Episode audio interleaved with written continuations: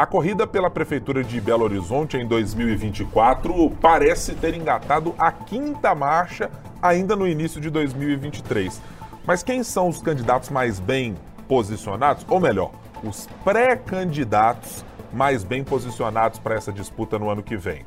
E para falar do âmbito nacional, está rondando o Congresso Nacional a CPMI dos atos de 8 de janeiro quem ganha e quem perde com a muito provável instalação dessa comissão. A gente vai tratar desses assuntos e de outros no 3 sobre os 3, que começa agora.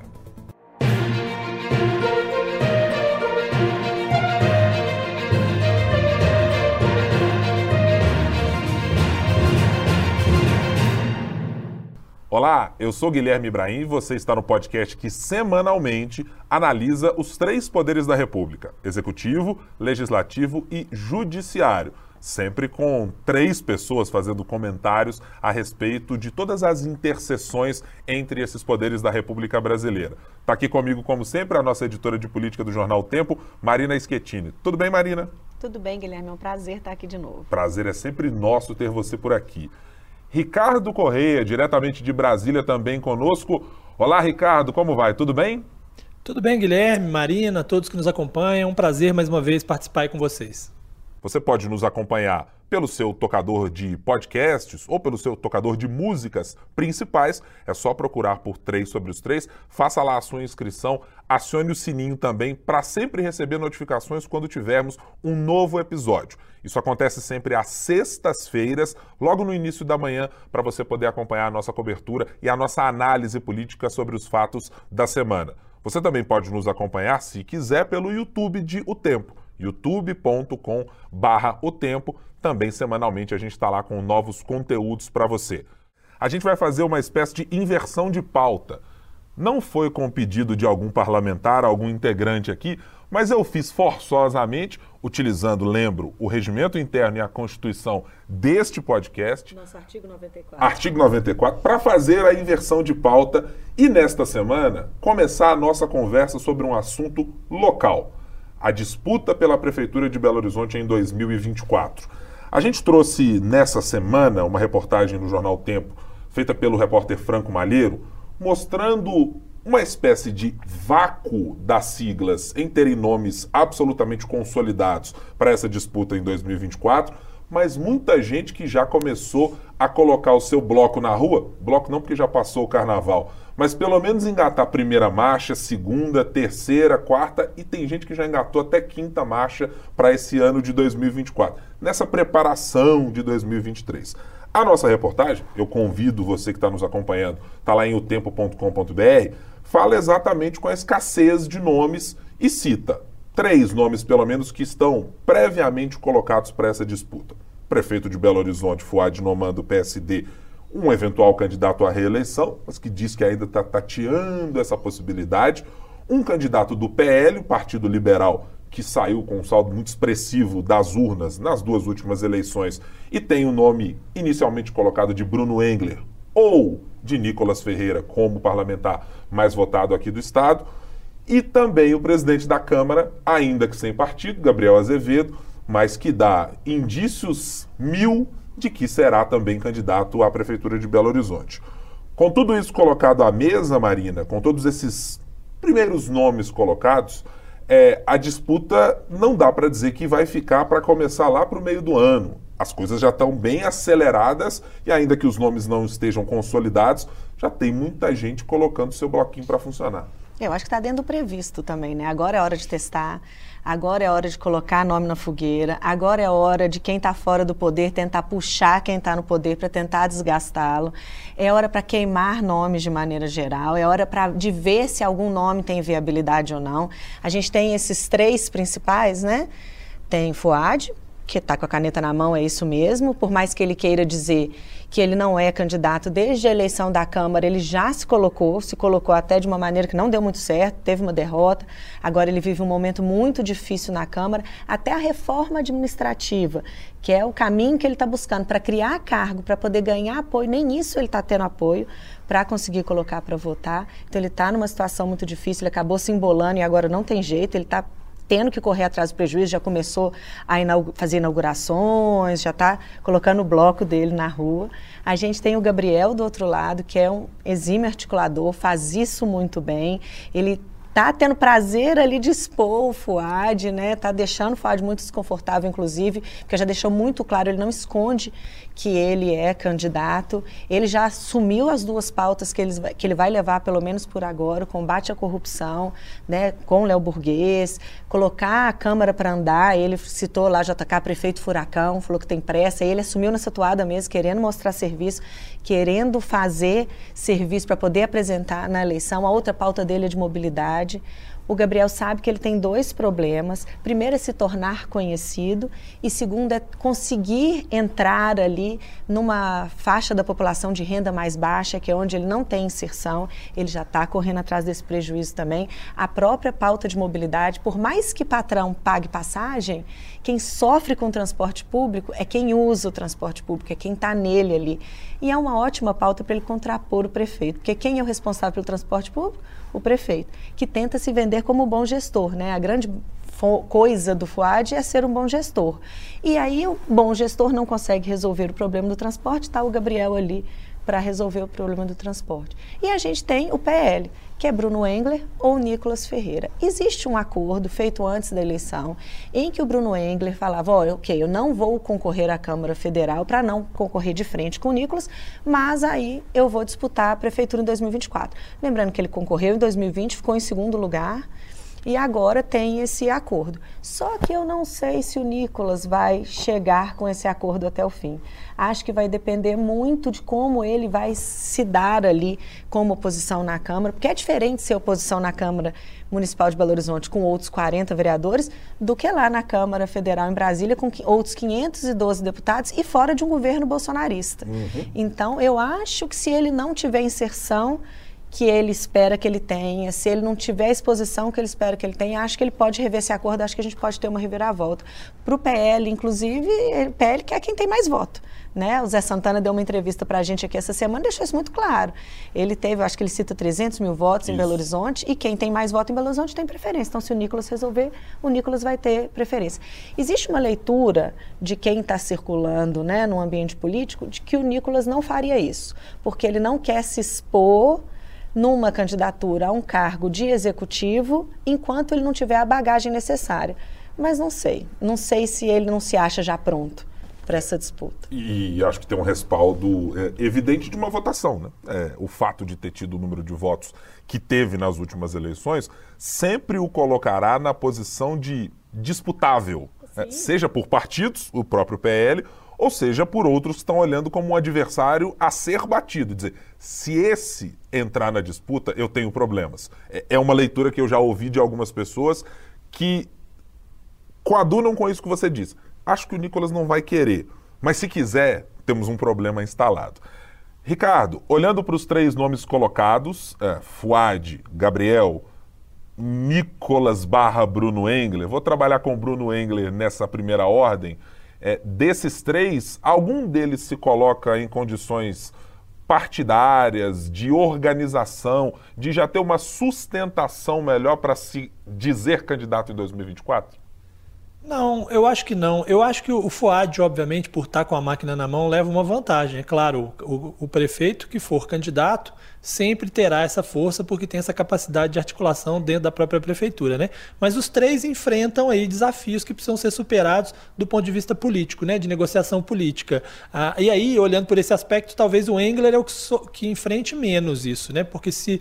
É, me parece que o Engler é mesmo o nome mais é, provável de ser o candidato do PL. Eu não vejo no Nicolas movimentação para ser candidato a prefeito mesmo, assim, pela postura, pela maneira com que começou essa, esse, esse trabalho na Câmara. Não enxergo de verdade no Nicolas é, uma movimentação. Embora, é, claro, todos saibam que é, o, o, andamento da, da, das discussões pode fazer com que lá na frente seja né, enxergue essa possibilidade. Mas hoje não me parece que seja mesmo uma intenção do Nicolas e acho até que ele está correto nessa análise por ser um, um, um momento, é, por estar ainda num, num, momento do mandato em que ele já vai ser provavelmente alvo aí, é, como todos os deputados de primeiro mandato são, é, de opositores, né, da imprensa em geral, da imprensa brasileira que é, de fora de Minas, que agora está conhecendo ele e tal, e, e colocar-se já numa campanha eleitoral, ainda sem essa bagagem, pode ser mais um peso aí para ele carregar nesse momento, né, no momento em que ele está forte aí por causa das eleições.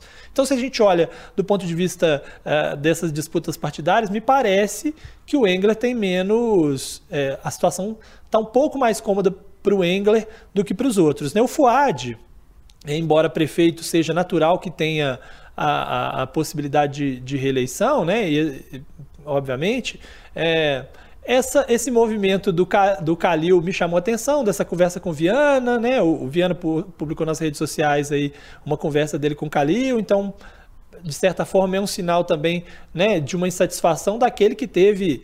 É, é, quase 70% dos votos na eleição de 2020, né? ainda que depois tenha perdido a eleição para o governo do estado, porque também tinha todo o interior para percorrer, é um ativo importante em Belo Horizonte. E esse movimento do Calil me parece que deixa claro que até mesmo essa, essa discussão ali junto ao PSD, do, do, do FUAD, precisa ser melhor é, é, feita. Né? Ainda que o FUAD tenha como ativo o fato de que pode vir a ter um apoio é, do governo federal, né? Isso também isso também está colocado. Agora, no caso do Gabriel, é, primeiro ele tem que escolher um partido, né? Me parece que assim a articulação dele para o comando da da Câmara mostrou que ele tem capacidade né, de, de, de, articular, de ser uma opção, né, ainda que ele não consiga, não, não tenha conseguido no primeiro momento ser o favorito, de repente virou o favorito, né, mas uh, isso depende, claro, dele conquistar um partido, dele ter um partido, dele ter capilaridade, dele ter é, capacidade de, de, de, conversar, como a Marina falou, com, com outras parcelas da, da população e tal, né? E essa conversa é, de Calil e Viana também está inserida nesse contexto, né? Já que o, o, o é, o Viana está no Podemos, é um partido próximo também ao Gabriel, né? Porque a, a Nelly Aquino tem essa proximidade com o Gabriel, então também traz esse componente aí de uma, de uma disputa, né? Então acho que os três, nesse aspecto, os três têm aí desafios é, para se articular politicamente no primeiro momento, né? É. Vou adicionar dois desafios a esse cardápio trazido por você, Ricardo. O primeiro caso do Gabriel, e, e, juntando com uma questão mencionada pela Marina, sobre essa história do JK 50 anos em 5 e da urgência. Há um acordo que foi fechado entre o grupo, que a gente convencionou de chamar de família Aro, vereadores que são vinculados ao ex-deputado federal Marcelo Aro, e que fez, naquele momento da eleição da Câmara Municipal, para a vitória de Gabriel, o acordo de que, e isso foi reiterado pelo próprio ex-deputado recentemente, a presidência de Gabriel Azevedo não é integralmente de Gabriel Azevedo. O acordo prevê que ele tenha a primeira parte, ou seja, o primeiro ano da presidência, e o segundo ano da presidência seja do vereador Juliano Lopes do Agir. Ainda que sejam aliados, acho que há um componente a ser observado de Juliano Lopes pode não querer ser apenas um coadjuvante para o próprio Gabriel e ter, evidentemente, vida própria no comando da Câmara.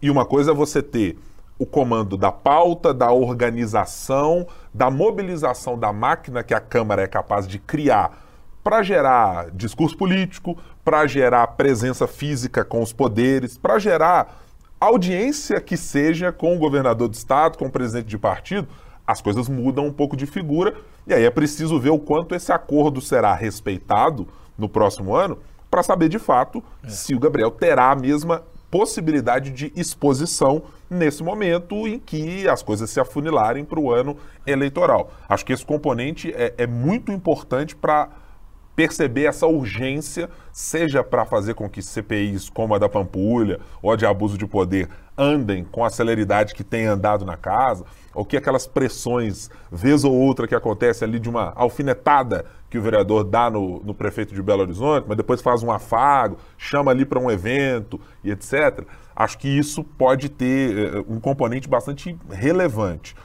Acho que outro componente importante para esse caso é prestar atenção nessa dinâmica do PL.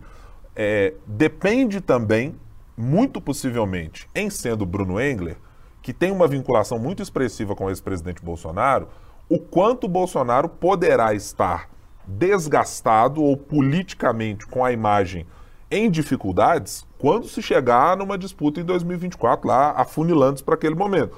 Uma coisa é defender o legado de Bolsonaro enquanto ele ainda não enfrenta questões judiciais, enquanto ele não ainda enfrenta outros processos de primeira instância, pelo menos sete processos devem sair do Supremo para a primeira instância, isso é uma coisa.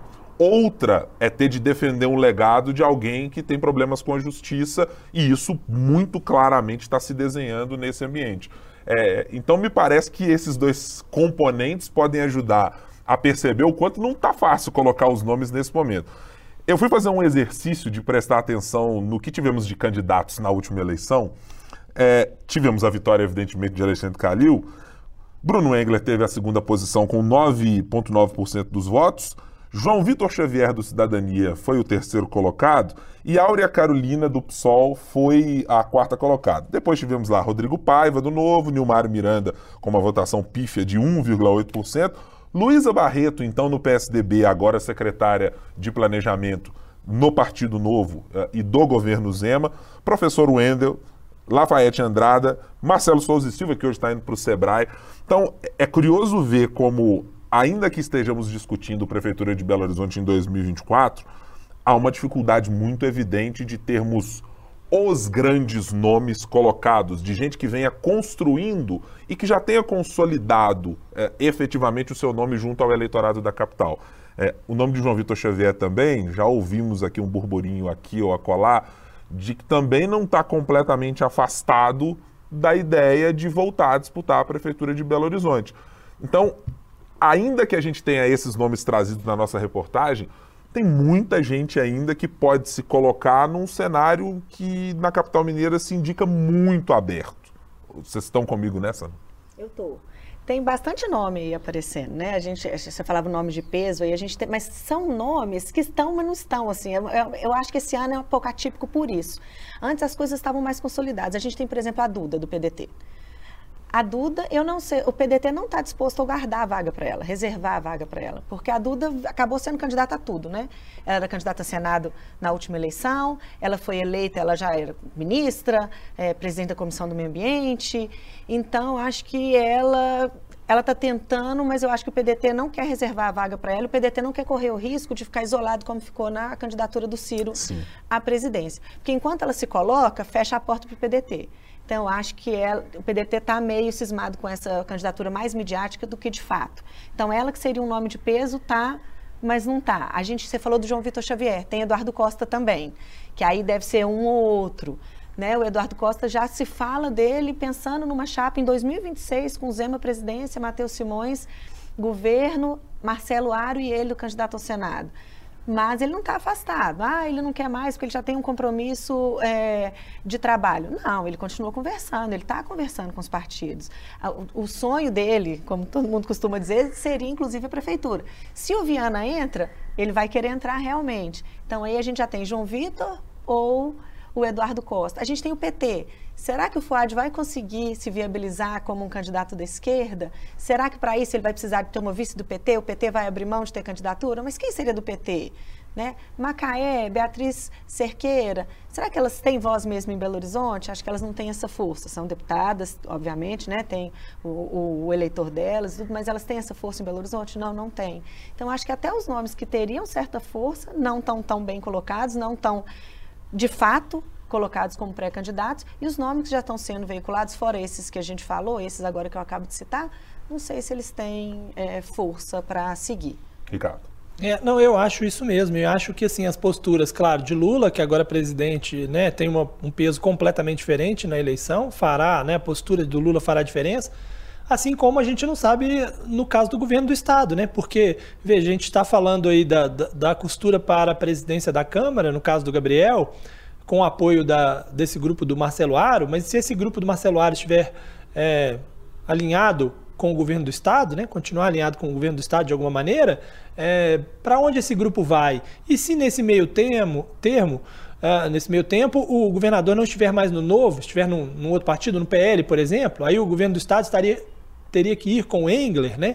É, isso aí já faz com que esse grupo aí é, do, do, do, Aro já, já tenha um pouco mais de dificuldade para estar num outro palanque, né? Então, assim, é, olhando a distância, né? E eu faço sempre essa ressalva, porque eu estou em Brasília, né? Vocês estão aí muito mais próximos, estão acompanhando os bastidores muito mais próximos, eu vejo é, mais a distância, mas o cenário parece ainda nebuloso por isso, né? Porque você precisa ter um norte de para onde vai o governo. Uh, um governo do Estado que não é mais aquele governo do Estado da campanha uh, de 2020, né, que o novo ainda eh, tinha uma força muito grande né, e pesava muito eh, para as decisões de governo. Agora é um governo um pouco mais flexível e que por isso pode estar em outros palanques. Né? E você tem a questão do governo federal, que é um fato. Né? Uh, uh, o, o, o, me parece a postura do Lula, normalmente, é de, de buscar alianças é, pra, como gratidão àqueles que de alguma forma o ajudaram. Né? O, o Fuad, de alguma forma, ajudou é, na reta final da campanha para tentar é, minimizar a força é, é, que o Bolsonaro vinha demonstrando em Minas Gerais. Né? De alguma forma, é, contribuiu. Né? Mas se o, se o Calil, por exemplo, não estiver do mesmo lado do, do Fuad, como fica essa situação? Né? E ainda tem o componente Rodrigo Pacheco, né? Que mais adiante Rodrigo Pacheco barra Alexandre Silveira, né, essa dupla, que mais adiante pode vir a querer é, disputar o governo do Estado e a, e a eleição para a Prefeitura de Belo Horizonte é determinante né, nesse aspecto. É, esse grupo vai estar aonde? Vai estar de fato com o FUAD, né? ou teremos é, esse grupo buscando um outro caminho, né? Isso tudo vai fazer bastante diferença. Por isso que a gente está muito no início mesmo e é como a Marina, acho que falou, que é um momento aí de, de testar nomes. Tem gente que planta também nome de outros candidatos de maneira a tentar uh, também desgastá-los, né? Por isso que fica todo mundo meio que bota a cabeça para fora um pouquinho, recolhe, espera um pouquinho, vê o que, que acontece, né?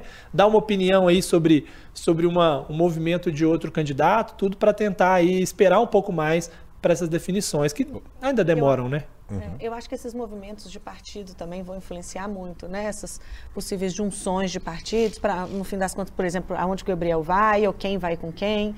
O Viana no Podemos, a gente falava antes de começar a gravar, o Ricardo falava disso, inclusive, o Viana não iria para o Podemos sem ter alguma garantia de que ele teria um espaço. Aí Podemos, muito próximo da Nelly, que é muito próximo do Gabriel. Então, acho que essas movimentações partidárias também vão fazer muito, bastante diferença mais para frente. E as instâncias, né, Marina? Que nesse caso Isso. do Podemos, por exemplo, e de outros partidos, seja do centrão, seja da esquerda ou da direita, elas muitas vezes são dissociadas. O que a direção nacional diz e conversa é uma coisa, o que os estados e os diretórios estaduais precisam, pedem e muitas vezes cobram é outra conversa. Temos exemplos aqui aos montes em Minas Gerais. O PSD, nesse momento, tendo o prefeito de Belo Horizonte, com a bancada na Assembleia Legislativa de uma maneira, mas com o partido aliado com o presidente Lula, ocupando inclusive ministério. O próprio PL tem lá as suas idiosincrasias também. Então, tem para todo mundo. Só um parênteses, Marina, para eu não esquecer, o Ricardo estava mencionando ali é, que está afastado dos bastidores, é, por vezes, da política local. O que não quer dizer que ele ainda não seja convidado para eventos premium, enquanto eu e você que estamos aqui no estado não somos chamados para esses eventos. Por quê? Porque reconhecem que a figura em Brasília, né, o conhecimento jurídico, a presença próxima aos grandes poderes faz com que Ricardo Correia seja convidado é, para bons, eu diria converscotes, Ricardo, não, né? Não, não. Agora, você sabe que você falou aí sobre essa coisa de é, é, postura é, em Brasília e a postura no Estado e tal, que muitas vezes ela difere um pouco, né? E, e, a gente sabe muitas vezes que esse tipo de coisa costuma não dar bom lá na frente, né? Lembramos do caso do Márcio Lacerda, por exemplo, né? Ah, o PSB queria ali uma, uma, uma uma, uma linha no, no, âmbito local e nacionalmente foi feita uma outra linha e tal. Então, assim, normalmente não é fácil, né? Enfrentar o partido do ponto de vista nacional, ainda que em alguns partidos esse haja uma, um, pouco, um pouco mais de flexibilidade, né? É. Mas eu acho que esse ponto é, é bom ser ressaltado. A gente fala, o, o Ricardo cita agora o Márcio Lacerda, até o nome do Márcio Lacerda. É, pois é. Geralmente, quando a gente fala de alguma eleição, aparece o nome do Márcio Lacerda, né? E ele sempre recusa, a assessoria dele é. corre para ligar para falar corre, que tem isso, ele tem Para desviar, exatamente.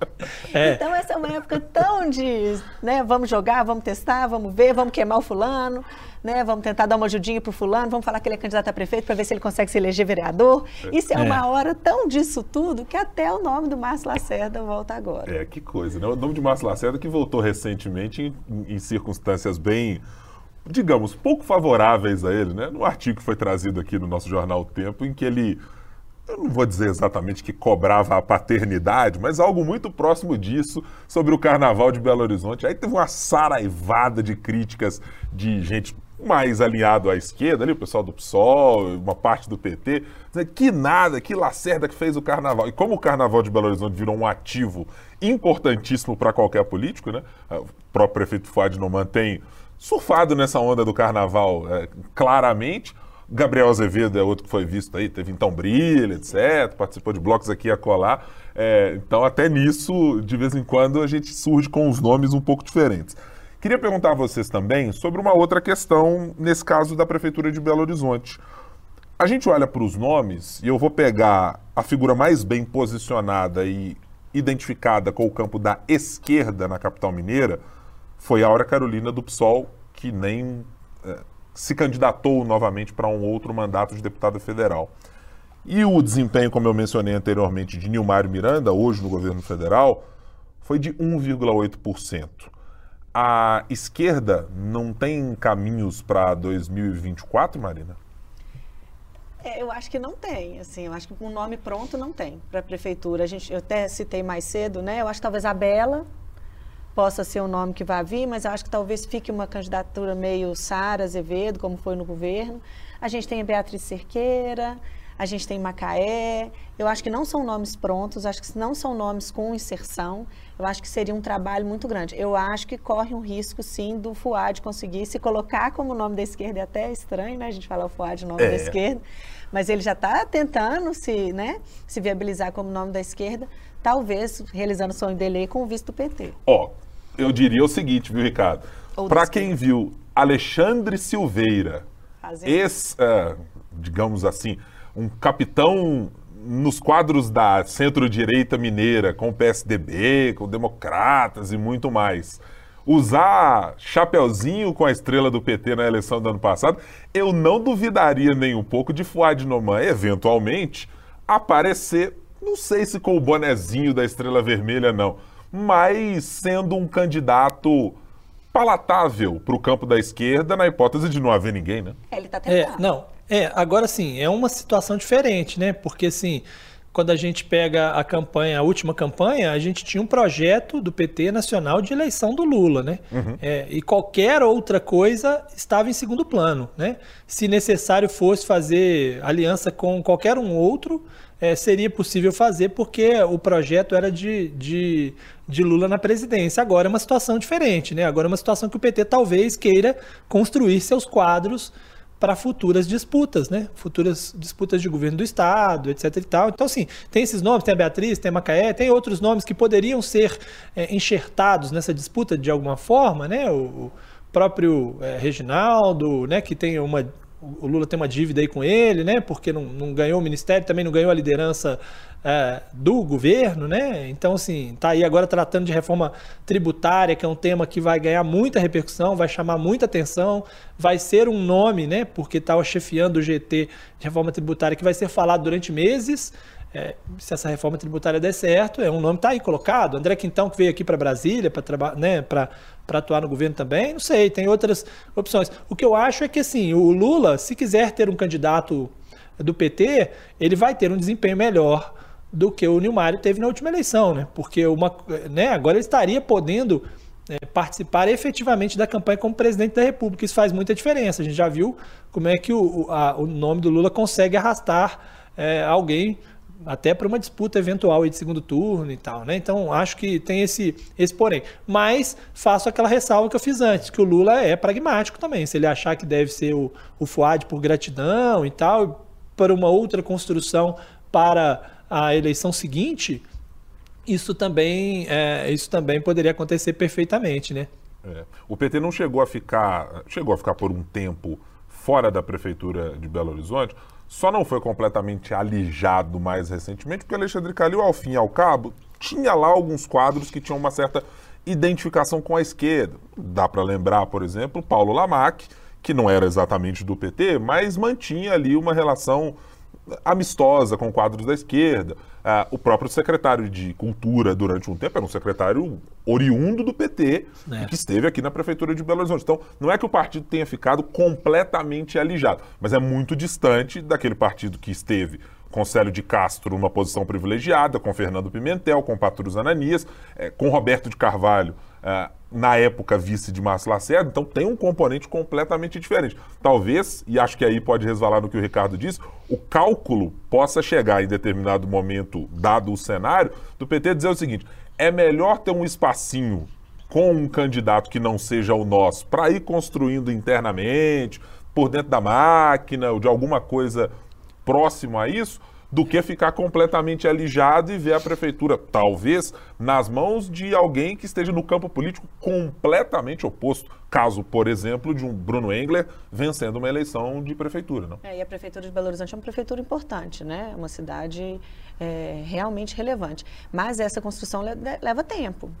Né, talvez, como o Ricardo citou, o Reginaldo, né, vai ficar aí e tem uma dívida mesmo, né, porque já foi a segunda eleição que ele foi preterido para o Senado. Então, talvez ele seja o mais pronto e com a exposição da, do GT da reforma tributária pode ser uma, mas é uma construção que leva tempo. E o PT não começou a fazer essa construção. A gente já discute essa construção do PT, que ela é necessária há muito tempo, e a gente não vê essa construção sendo feita. É, tem uma, uma distância bem grande entre a construção de um nome competitivo, competitivo, e essas dívidas que estão colocadas aí pelo PT. É, até nomes muito pequenos do ponto de vista é, de recall eleitoral foram aventados pelo partido, assim, olha, não, estamos pensando na Luísa Dulce, que concorreu a deputada estadual na última eleição, para ver se a gente consegue criar alguém novo no PT para talvez nos próximos anos encontrar, porque o partido de fato não tem quadros para uma disputa competitiva no executivo, pelo menos não que a gente possa olhar no primeiro momento. Se a gente for pensar o Engler, não, não Belo Horizonte, mas 630 mil votos, 635 mil votos. O Nicolas Ferreira, 1 milhão e 500 mil votos quase. Então, você precisa realmente de alguém competitivo. E perder a eleição, estando, um, estando com o Fuad ganhar e perder para um grupo do PL, é uma oposição muito do outro lado mesmo, né? Assim, é sem conversa. É. Tem Vamos uma outra virar. figura aí diga, que pode vir. Não, antes de virar página, tem outra figura, porque vocês falaram sobre o número de votos, e aí eu lembrei, né? Outra figura que a gente não sabe se de repente não vai querer aparecer na eleição de Belo Horizonte, que é o André Janones, né? Que vez é, ou outra aparece um pouco mais, outras vezes aparece né? menos, né? Porque como falou do, do Nicolas, né, o mais votado, eu lembrei do Janones, que foi um, foi um dos mais votados também, embora bem abaixo, né, no número de votos, mas é, ninguém sabe qual foi o acordo lá atrás, né? pessoal dizia, ah, pode, é para um ministério? Não, para um ministério não é, porque não virou ministro. Ah, para o comando das comissões? Por enquanto ele não está levando as comissões. Será que não tem uma outra discussão mais adiante, né? Então também é um nome que pode ser, é, de alguma forma, aparecer aí nessa, nessa disputa eleitoral um pouco mais adiante, né? E, e por alguns outros fatores também importantes, né, Ricardo? Enquanto o Reginaldo Lopes está discutindo CPMI está é, discutindo reforma tributária, André Janones está aí conhecendo melhor pessoas no carnaval, né? É. engatando espaço nas páginas uh, das colunas sociais, transitando bem pelo mundo dos ricos e famosos, né? É, pra, o Guilherme está falando da Paula Burlamac, né? É. Que estaria aí num, num é, né, aparecendo num, num, romance aí com, com André Janones, né? Embora ela diga aí que são só amigos, é, pelas postagens, é, muita gente duvida, né? Que são só amigos. Parece aqueles só amigos igual aqueles, aquela dupla do BBB lá, Amanda e Cara de Sapato. Então, o Brasil inteiro acha que é namoro e os dois acham que é amizade. Ou dizem é, que é amizade. É, dizem que é amizade. As imagens mostram é. o contrário, né? De que não é, não é exatamente é. só isso, não, né? É apenas para poder ressaltar aí o, o, Big Brother Brasil, porque essa semana em outro programa aí da. É, é, é outro, outro podcast aí da, da do tempo, o Wallace Graciano fez ataques a mim por conta de posições no Big Brother Brasil. Então fica esse registro aí, né? Que tá sempre acompanhando. Ricardo, inclusive, se necessário é. for, se você quiser tempo específico em outra oportunidade no podcast para rebater Isso. ataques que porventura sejam levianos destinados à sua pessoa, fique é, certo de que terá é. esse espaço garantido por, por essa por essa mesa aqui que compõe o 3 sobre os 3. Fique tranquilo é. quanto a isso. É, eu vou receber a orientação primeiro do meu advogado, né? Para saber é, o que é melhor. Que fazer. um abraço aí para o Wallace, viu? Isso, tá. Nosso grande Wallace Graciano, corredor nato aqui da, das ruas de Belo Horizonte. Virando a chave, Marina e Ricardo, para falar sobre política nacional, aí vou fazer o bate-pronto lá para voltar com o Ricardo. CPMI dos atos de 8 de janeiro, Ricardo. Uh, no começo dessa história toda, ouvíamos uh, uma pressão abertamente de que tem que entrar, a CPMI tem que acontecer, até com alguns nomes da base do governo. Passada a declaração do presidente Lula dizendo não precisa exatamente de CPI, não. Podemos resolver as coisas de outra maneira. Bom, a oposição percebeu, me parece, que os danos poderiam ser enormes se a condução não partisse da oposição ao governo Lula a articulação aconteceu, há nomes já apresentados em quantidade para que isso seja aberto. Quem é que pode ganhar e quem é que pode perder com essa instalação que está parecendo cada vez mais iminente de uma comissão para investigar os atos terroristas do 8 de janeiro, Ricardo? A CPI é sempre pior para quem está no governo e precisa de articulação, principalmente porque CPI significa você ter que negociar mais também, né? Além do tumulto que gera, você tem que negociar para que evite, né, o ministro seja convocado, etc e tal, isso tudo tem um custo, né? Já está tendo um custo para o governo, porque o governo está num trabalho árduo aí de, de tirar nomes, né? Nós estamos falando de duas CPIs ao mesmo tempo, né? Uma CPMI, é, uma comissão parlamentar mista de inquérito com deputados e senadores, que é o pior cenário para o governo, e uma CPI no Senado, que também é ruim para o governo, mas é menos pior do que a CPMI a, a, CPMI, o deputado André Fernandes, né, recolheu as assinaturas. Ele, num primeiro momento, tinha 189 assinaturas de deputados e 33 de senadores. Ele precisava, acho que, de 171, se não me engano, e, e 27 né, nomes. É, o governo começou numa articulação para tentar tirar alguns nomes, é, tirou alguns, mas ao mesmo tempo entraram outros, e agora estaríamos com 190 nomes, 191 nomes. É, e do outro lado temos uma CPI é, que é um requerimento da Soraya Tronic, que tem 40 assinaturas, inclusive de pessoas do PT, é, que ainda não tiraram a assinatura porque acham que, essa, que achavam que essa CPI não iria adiante, mas que eventualmente podem tirar essas assinaturas. Né? A, a estratégia do governo agora é a seguinte: primeiro, tentar tirar assinaturas para não ter CPI nenhuma, nenhuma das duas. É, segundo, é, não conseguiu tirar as assinaturas, é, conseguir junto aos comandos das casas o máximo de tempo possível para empurrar isso mais adiante, para a instalação ser mais adiante. Não conseguindo, terceiro, é, não tem jeito, vai ter que ter CPI mesmo. Buscar que a CPI seja a do Senado, essa da Soraya Tronic. Entre a CPI e a CPMI, o governo prefere a CPI, acha que a situação é um pouco mais é, controlada no Senado e é mais é, possível ele ter maioria. E, no último caso, não tem jeito, vai ter que ter uma CPI ou CPMI, é, garantir o, o comando ah, dos trabalhos. Né? Eles, o governo acha que no Senado é mais fácil conseguir esse controle dos trabalhos, mas se for na CPMI, de alguma maneira ter o comando, né? a presidência, a relatoria e a maioria, porque é isso que vai definir, né? A maioria que define quem vai ser convocado, se vai convocar o Flávio Dino ou não. Mas, assim, é, para o governo é sempre pior além desses aspectos que eu disse, porque a investigação hoje está a cargo da Polícia Federal e do Supremo Tribunal Federal, que tem uma posição, o ministro Alexandre de Moraes, muito dura com os bolsonaristas. Né? Então, se você tira a investigação desse escopo, que está nas mãos da Polícia Federal, junto ao governo, e do STF, para colocar na mão de mais gente, obviamente que isso é pior para o governo. Né? E, e, tem um componente para usar a, a, palavra da moda, ou pelo menos foi a palavra da moda de 2022, das narrativas, é que uma questão é o Supremo, a Polícia Federal, apresentar dados, fatos, diligências registradas em processo e que, ainda que não abasteçam na mesma proporção as redes sociais, as redes dos parlamentares, é, elas têm um grau de uh, maior eu, eu, não sei exatamente se apreço é a palavra, mas uh, talvez se torna mais crível quando você coloca é, quase o carimbo do selo da Polícia Federal dizendo: ó, oh, aconteceu isso, por essa via, o delegado ouviu, teve oitiva desse jeito, aconteceu assim, assim, assim, assado. Outra coisa é o que sai de uma CPI. ou de uma CPMI, como mencionou o Ricardo. A gente já tem a experiência mais recente da CPI da Covid, mostrando que discursos negacionistas, por exemplo, durante muito tempo ocuparam muito mais espaço do que uma discussão técnica sobre coisas objetivas que estavam na frente.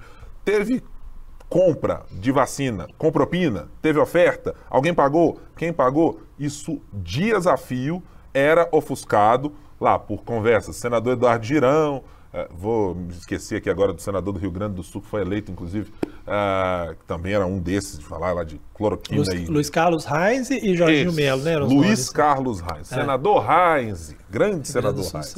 E que ganhava muitas vezes o debate das redes sociais porque levava a discussão de uma CPMI para um campo onde era mais confortável fazer um embate público e menos técnico. Esse componente você imagina que possa surgir ou seja, o componente principal de uma CPI ou de uma CPMI, Marina? Eu acho que você roubou minha palavra, porque eu já ia falar que eu acho que a grande questão dessa CPI, CPMI, qualquer uma das duas, é a guerra de narrativa. E a guerra de narrativa, já por si só, já costuma ser pior para a esquerda, a direita faz isso melhor. Então a gente pega aquele recorte de uma fala dita ali, bomba aquilo nas redes sociais e aquilo vira verdade por uma grande parte da população.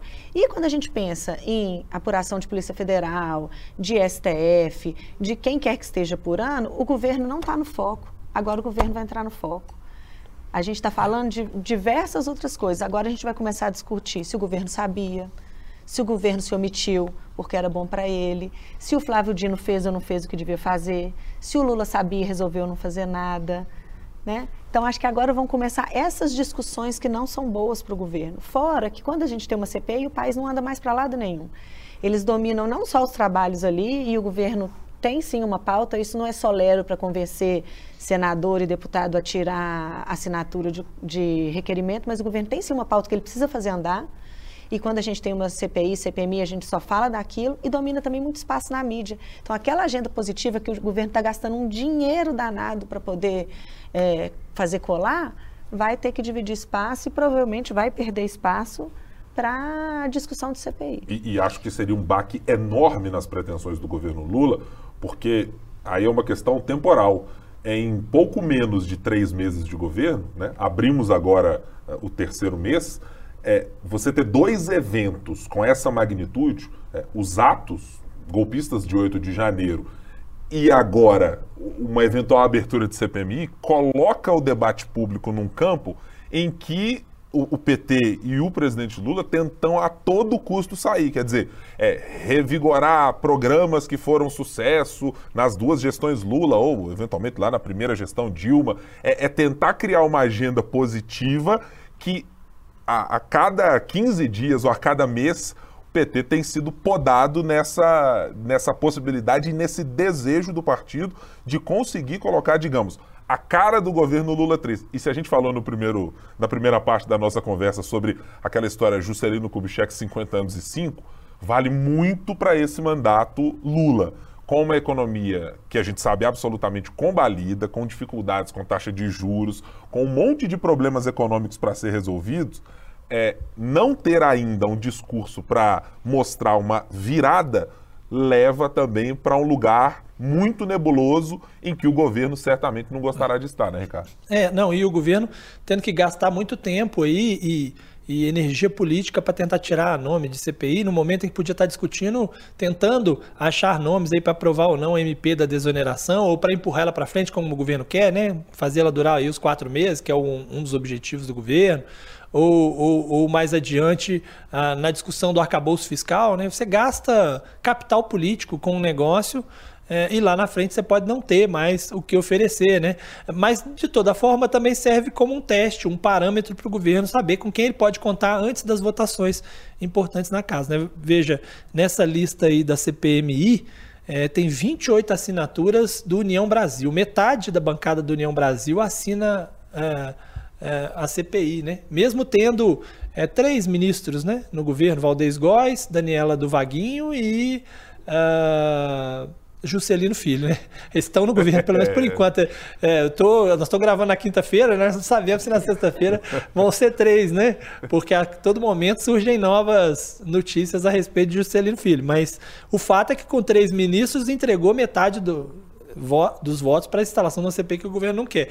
Então é o momento também é, desses ministros terem esse, esse desafio de mostrar que representam de fato a bancada. Isso pode servir também como um argumento para o governo trocar aqui ou ali né, os nomes, sobretudo do Juscelino, que é o que está mais em evidência, talvez seja o, o, o, ministro que, se alguém vai cair nos próximos dias, provavelmente será o, o Juscelino, né? Embora ninguém, muita gente não acredite que isso vai acontecer rápido. É, é Mas, de certa forma, ajuda. que você estava mencionando, Ricardo? É, Juscelino Filho, é né? exato, porque é. é bom lembrar que ele usou o avião da FAB para ir a eventos de gado, né, leilão de gado. Hoje, inclusive, soltou uma nota para dizer que teve agendas oficiais, com telefônicas, Sim. mas que de toda forma vai devolver o dinheiro assim mesmo, porque mas assim, só o fato dele ter soltado uma nota enorme depois de tanto tempo mostra a pressão que ele está sofrendo do próprio União Brasil e do governo para conseguir explicar né, esse fato. Mas é isso.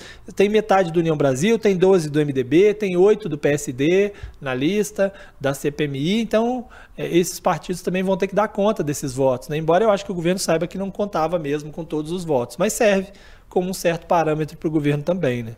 É, na hora que a porca torce o rabo é que a gente vai ver quem tem garrafa vazia para vender é. do governo e dessa base volátil do governo Lula.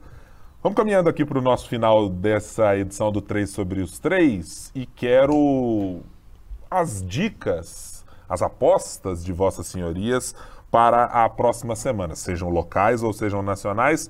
Marina Schettini, você tem que olhar para essa semana? Agora acabou o carnaval, o país começa a funcionar, vai ter CPMI ou CPI muito possivelmente, tem candidato colocando pré-candidatura para a prefeitura, tem gente queimando o nome dos outros. O que esperar e o que você sugere que nossos ouvintes se, se atentem para a próxima semana?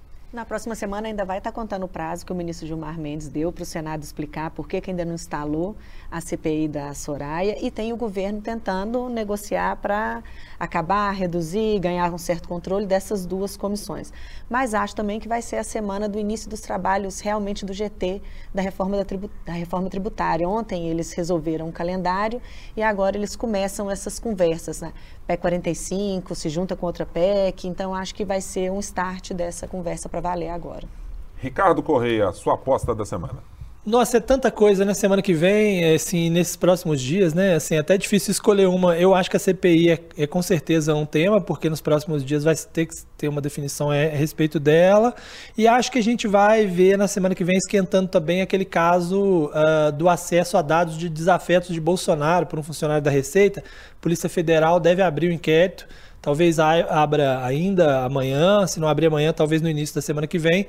E isso deve ganhar um pouco de corpo. É, mas concordo com a Marina, tem várias outras coisas. Tem o GT da reforma tributária, tem o Desenrola, né, o programa que vai ser lançado semana que vem das, das dívidas, tem toda essa discussão a respeito da Petrobras e o Conselho de Administração, uma disputa aí, petistas de um lado, Silveira do outro. É, tem muita coisa, assim, de, de tédio não morreremos, né? Como ah, disse uma vez é, o senhor Alexandre de Moraes. Eu vou fazer uma aposta um pouco mineira, mas que está absolutamente conectada com Brasília. Eu estou absolutamente intrigado sobre como será a postura de Rodrigo Pacheco. Não que eu imagine que ele será absolutamente diferente da sua fala comedida, sempre muito bem colocada, sem alterar o tom de voz mas é que eu imagino que ele vai ser colocado numa base de comparação com outros pedidos de CPI do governo Bolsonaro. As reações que ele teve àquele momento foram muitas vezes criticadas. Né? É, o próprio senador Alessandro Vieira, para conseguir é, que a CPI fosse instalada, inclusive votou contrariamente a Rodrigo Pacheco na eleição, argumentando exatamente que faltou postura do presidente do Senado e eu estou curioso para ver como ele vai se colocar. O primeiro cenário, a primeira colocação foi daquela história.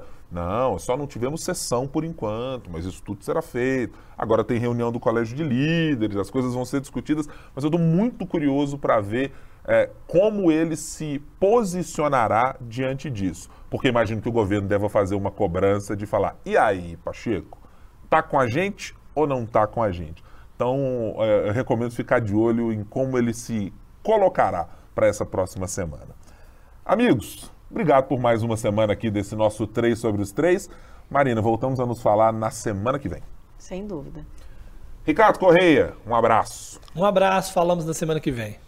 Muito obrigado a você que nos acompanhou em mais um episódio do nosso podcast 3 sobre os 3. Repito, semanalmente, sempre às sextas-feiras, você pode nos encontrar aí no seu tocador de podcast preferido, no youtube.com/barra o tempo, mas sempre às sextas-feiras cedinho.